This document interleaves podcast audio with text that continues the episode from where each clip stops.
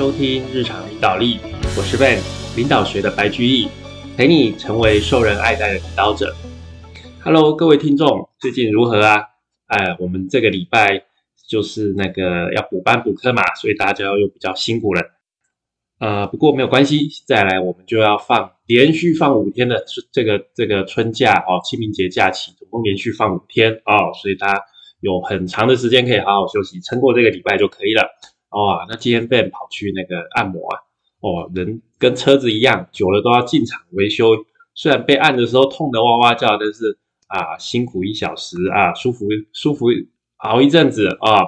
这个通体舒畅真的是很好，所以我今天声音可能会变得比较好听，因为我刚刚被按摩按摩完哦。好，我们今天也是啊，继续讲这一生你想留下什么第四章哦。第四章讲的主题是同理心，那它的副标题啊，他认为同理心是塑造领导人和机构的要素哦。你看，他觉得同理心是塑造领导人还有机构的一个非常重要的一个要素哦。那这个约翰·汉尼斯啊，他在讲同理心，我觉得他有几个方向。第一个就是说，呃，比较像那种慈悲心啊，就是同情心呐，啊，同情心的这种感觉，这第一个。第二个就是，呃，要去从别人的角度去思考，啊，要去从别人的角度去思考。然后他后面他有一个论述，就是他觉得，呃，理性就是同情心、同理心，这其实是感性嘛。他认为有的时候。我们必须从感性去做决定，而不是完完全全的依照数据、依照经验、有理性去做决定。啊，这是这是他在这一章会讨论到一些的啊观点吧？我觉得，因为这个约翰·汉尼斯他是斯坦福大学的校长，所以他在这这一章节里面用了非常多学生的例子，大部分都是以学生的例子。例如说，他一开始哦一开篇他就讲说。啊，九零年代初期就很久很久以前了哦。他那个时候他还在做教授，然后啊，那时候他就有教过一位啊大一的新生，然后这个这个是一个女学生哦，然后啊，这位女学生她是来自移工家庭，然后啊，家庭家里面还在这个做事做喜啦，就是诶务农啊，做做农夫，然后啊，这个学生女学生做高诶读高中的时候，每三到六个月。就要搬家哦，冬天搬到南加州，然后隔年秋天要北上去什么？去华盛顿采苹果。所以啊，他的生活其实很困难，但是他的成绩仍然是很优秀啊，考到斯坦福大学。不过啊，他的爸爸妈妈显然没有办法负担他的大学学费哦。各位你要知道，史丹佛大学是私立学校哦，是美国非常有名的私立大学，它的学费其实非常的高。所以不是一般的啊，义工家庭出来的孩子有办法去负担的哦。不过啊，幸好这个学生他后来有申请到全额的奖学金，还有免费的啊宿舍，然后这个吃住都就是有奖学金支付。最后啊，他有取到一个工程的学位，顺利的毕业。然后啊，这个这个这个约翰·汉尼斯啊，就一直记着他的事情。好，然后一直去思考说，我们新生，我们学校招进来的新生，我们的标准到底是应该要在哪里？好，他就认为说，在筛进来，在选学生的时候啊，学校要考虑的成绩当然要考虑，哦，考试分数当然要考虑，但是他觉得申请的人的这个人生历程也是很重要哦，他的想法就有一些改变，所以啊，他跟这个他们学校的教务长。都觉得说，其实提供啊奖学金给学生还蛮重要的。他们在啊史丹佛服务的十六年之间，哦，他们提供啊大学部学生的这个奖学金、助学金就高达八亿美元哦，真的很多，八亿美元哦，就是这个几乎是他上任之前两千年的五倍哦。那会这样做的关键就是在同理心啊，同理心。那很多人，很多领导人会觉得说，决策的时候啊，不要有太多的同理心哦。那这个不只是学术界，这个商业界，很多人，很多领导人都这样想。但是啊，约翰·汉尼斯其实并不是很认同这样的一个想法。呃，重大的决策啊，应该根据经验、事实、数据还有冷静的判断来定定啊。一般人都是这样想。但是约翰·汉尼斯他说哦，这跟他的认知不一样。他觉得说哦，他从他的经验告诉他，做决策还有设定目标的时候，同理心其实是不可或缺，是非常重要的一个因素。要透过同理心去看说，哎，我们的行动到底适不适当？除了数据之外，还要去了解每一个人的情况，因为每个人的情况不一样啊，对不对？所以你要去思考每个人的情况，这样你做出来的决定才会帮助到，才会对其他人是有益处的。当然了，其实哦，同理心它没有办法去计算，它也很难去验证。所以你如果是理工背景的哦，其实你会觉得说这个东西其实很难去接受。那。呃，这个特质哦，同理心这个特质是来自于你的内内心，是一种很深刻的人性情感，而且它有特别的意义。不过啊，如果遭到误导或者是凌驾于理性之上，那可能会带来危险。这个时候，尤其是有权有势的人，要去特别的小心。运用同理心其实是需要很高的技巧。那。你需要在这个感性跟理性之间找到最好的平衡点，也就是说，你完全的理性去去考虑，其实也不好；但是你完全的感性，这样啊，其实也都不是很好。所以你要去拿捏，你要去去找到那个最好的一个平衡点，在感性与理性之间哦。举例来说啊，几年前啊，世界上某些地区发现了很糟糕、很惨的一个灾难。那史丹佛大学就有一群学生开始为灾民募款。那约翰·汉尼斯他个人是很赞成这个募款的行动，但是学生提出一个要求，学生跟这个学校提出一个要求，就说：“哎，校长，我们希望就是说，不管啊，我们募到多少钱，学校也可以捐出相同的数目。就例如说，假如学生募到一百万，那学校也要捐一百万啊；学生募到两百万，学校也要捐两百万。那这样的一个。”提案呢，约翰·汉尼斯没有同意。他觉得说，哈，呃，这个校务基金就学校的钱，大部分是来自慈善家的捐款，还有学生家长付的学费。不管是捐款人或是家长，都希望这笔钱可以用在大学的最重要的一个核心使命，也就是教学与研究，而不是去拿来去救济灾荒，啊，去救济这些啊灾害。所以啊，这个约翰·汉尼斯就跟学生说：“我不打算动用学校的钱，校务基金哦，但是，哎，我愿意个人自掏腰包啊，捐这一笔钱。那他就希望这样子可以让学生去了解说，哎，学校钱公跟私是不一样的。哦，同理心跟慈善这个是个人行为啊，这个是我我自己可以做，但是我没有办法让让我们学校用我们学校的钱去做这件事情。”那他还有发现另外一个事情，就是我们刚刚讲史丹佛是私立学校，而且是非常一流的大学哦，然后又贵啊，然后又很难进去，所以啊，大部分学校里面的学生啊都是有钱人啊。为什么？为什么呢？因为低收入的孩子会觉得说，哇，这个名校学费又是私立的，学费一定很贵，这个我们大概没有什么机会吧？就算我们侥幸录取了。那个学费我们也负担不起啊，这个无法高攀呐，所以啊，这个一般他们学校其实之前哦，低收入的一个学生的人数是非常少的，但是其实学校是很希望能够吸引这些就是家境不这么好，但是很优秀的学生入学哦，他们可以学校其实是可以提供奖学金给他们的，但是问题就是说，今天所有的啊，就是。啊，家里比较清寒的学生都觉得说不可能，这个学校绝对不可能录取我啊！就算录取我的哦，这个学费我也没办法。在这样的情况下，学校即使有钱有奖学金，他不知道要发给谁啊，对不对？吸引不到他们想要想要就是啊，有一些家境清寒学生，他希望诶，这个家境清寒学生来读我们学校之后，可以对他的人生带来很大的转变。所以他们其实有去想一个计划，去特别的哦目标目标的一个。学生就是说，哎，这个学生以后如果是当老师，而且又要去比较清寒的地区去任教的老师，那他们会有一个很特别的一个奖助学金。他们希望培养好的学生去当好的老师，然后再去翻转，再去比较偏远的地区去翻转当地的教育体系，这样子让社会整个都能够向上提升。这个是他的一个计划。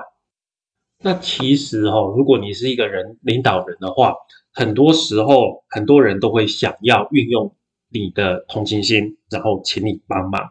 那这个时候你要怎么去决定呢？其实哦，你必须要自己去思考一下，然后决定说，哎，我应该要把精力跟资源放在哪？那你可以问自己像这些问题哦。第一个，你的心引导你，让你想这么做吗？你是不是相信这么做是对的？解决这个问题是不是啊？跟你所属组织的使命是互相符合的？如果是的话，那你的组织有没有资源能够提供协助呢？那如果不是的话，你是不是能够把它当做自己的事，以个人的名义解决？就像刚安妮斯讲他自己的故事一样哦。然后根据你或者是你的组织所拥有的资源来说啊，即使这样做啊。会让其他计划的资源受限，那你想要投入多少？就是说，你做这件事情，你会去影响到其他计划的情况下，另外就你是否能够针对这样的需求，设计出一套有影响力，而且啊可以持续下去、一直啊永续的这个行动方案？这些问题可以帮助你去思考自己的价值观啊，然后还有整个组织的情况，然后啊去。判断去有一个更好的一个判断。那约翰汉尼斯还跟我们讲了一个，呃，就是他有设计一个系统，就是说我们刚刚不是讲说斯坦福大学大部分都是欧亚郎嘛，好，就是利善甲郎跟博阿多来谈嘛。那他就是他跟他们教务长希望鼓励鼓励清寒的学生、优秀的学生来到我们的这个虽然是私立的，但是世界一流的大学来读书哦。那他就。有一个计划啊，他就有一个计划，他的计划想说让来自低收入家庭的学生可以学费全部都不用钱，那有的啊太穷，甚至连住宿、连吃饭都不用钱，所以啊，他们就打了一个招牌，就说零元也可以就读史丹佛，哇，大家听的都吓一跳，零元呢？啊，他们就宣布说。啊，家庭年收入少于十万美元的学生啊，可以豁免学费。各位美国人还是很有钱的。这个家庭收入少于十万美元，就是家庭收入少于三百万台币啊，三百万台币，你年收入，家庭年收入不到三百万台币，在美国哈啊，可能就算是低收入户啊，就算是低收入户。好，那如果低于六万美元，就是你年收入低于家庭年收入低于台币大概一百八十万啊。甚至可以免缴食宿费啊！各位听到这个消息，大家都觉得 那我有资格啊，对不对？我有资格，我家没一年都没有赚到一百八十万，我有资格啊。那有一些人，主要是校友，就对这些对这个措施就有一些批评，说嗯，这样不是提供白吃的午餐吗？你接受教育本来就该付钱啊啊！不过幸好啊，约翰汉尼斯他们已经想过这个问题，其实学生不是平白无故就可以啊。啊，就可以免费的。每个学年每个礼拜，他们都要在学校服务十个小时。那暑假的话，每个礼拜要服务二十个小时。那他们讲出这些条件之后啊，大家瞬间就没有疑虑了，而且都改口说：“哦，这样很合理。”如果同理心跟公平有抵触，就会产生问题。我们两个都要顾啊。一旦啊，校友了解到，哎，得到。这个学费减免的学生要去做一些服务哦，有义务要去服务学校。虽然这个义务不是很沉重，但是也会觉得说，哎，那这个计划还算是蛮公平的哈。为了这个公平性啊，这个计划还有一个条款啊，就是家庭年收入超过十万美元的学生获得的奖学金会有一些调整。那第一个就是说，哎，现在他们美国啊，这个低收入户的。啊，标准是十万美元。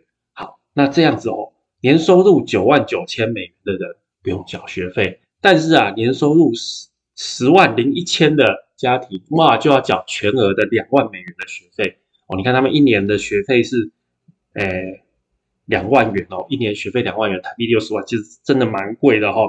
所以啊，他们就调整做法，就说，哎，那如果你的年收入介在十到十六万之间的话，而且那个家里面只有一个小孩上大学，就会获得，也是会获得蛮多的奖学金好，所以他们把这些条款都开诚布公，让大家、让校友、让教职员都可以了解，奖学金可以再给学生机会，但是同时也去符合了公平的原则。而这个计划获得了很多校友的支持，让约翰·汉尼斯很惊讶。为什么知道吗？因为史丹佛的校友大部分家里都蛮有钱的，所以这个奖学金他们家里其实用不到。知道吗？对他对这些校友来讲，他们其实用不到校友的孩子用不到的，因为像这个爸爸妈妈已经很有钱了，哦。但是这个校友他们会觉得说，哎，这样子啊，就是我们也觉得很公平，而且也富有同情心、同理心，那会支持说学校秉持公平理性的原则，就继续往下做下去。所以呀，其实同理心跟公平都同样，就不管是啊，在很大的。组织里面，或是我们日常的小工作里面，我们都要去平衡它。就一边我们要有同情心、同理心啊，例如说同事受伤了，我们去关心他啊，他啊不能工作了啊，不能工作休息一阵子，我们就觉得说啊，不然就帮忙他做一下，因为毕竟人都受伤了，对不对？有同情心，但是啊，也要公平啊。例如说，呃，有的同事啊，会假借说，哎，家里的那个哦，我的妈妈生重病，然后每天呐。都提早一个小时溜走，那不做工作丢给别人，这样就是滥用同情心。这样的一个情况，我们绝对要让想尽办法要让对方走路。为什么？还是要有一个公平哦，公平是一个原则，对不对？所以同时要去顾同情心跟公平，这个是非常重要的。那这个约翰尼斯他也提出一个很有趣的观点，这个这本书其实有点年纪，但是他就有讲说人工智慧跟机器人。他们可以做事情做很快，做很好，但是他们没有同理心，他们不太会有同情心、同理心。所以，身为一个领导人，身为一个啊，就是他是校长，所以是一个教育者，他们其实要去教教所有的人同情心，好，这些人性的因素，这些感情的连结，这些关爱，都是我们人类做得到，但是 AI 机器人。都没有办法做到的事情。最后啊，约翰汉尼斯啊，他认为他就是他们史丹佛的学生啊。这些学生如果去参观贫困地区的医院或者是学校啊，这个是一回事。但是啊，对在那里遇见的人完全敞开心扉，然后啊，让这些亲身的体验改变自己，那又是另外一回事。那他们都希望学生能够有深刻的体验，能够在同情心的导引之下。往前走，成为改变世界的领导人。哦，这个是我们这一章节这个呃，约翰里斯跟我们讲同情心、同理心的事情，大概就是我们一开始讲到，呃，这个是比较呃比较偏人性的、比较软的这一面哦。我们这个是我们人类特有的，哦，能够好好的去体察，好好的去感受。别人的困难，别人的辛苦，然后呢，尽可能的提供我们所能够给别人的帮助，这个对我们的领导力也是非常的重要，是非常重要的一个要素哦。好，以上就是我们今天节目的全部内容了。感谢您的收听与追踪，请帮我们在 Apple Podcast 评分与留言，也欢迎追踪我们的 FB 粉丝团日常空格领导力以及 IG，我们的 IG 账号是 leadership podcast 日常领导力。我们下次再会喽，拜拜。